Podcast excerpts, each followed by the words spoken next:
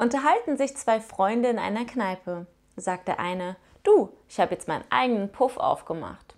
Ach was, und wie sind so die Preise? Also Oral kostet 30 Euro, Anal kostet 50 und oh, du bist da ja der Konkurrenz voraus. Und was kostet normaler Geschlechtsverkehr? Keine Ahnung, ich habe ja noch keine Angestellten.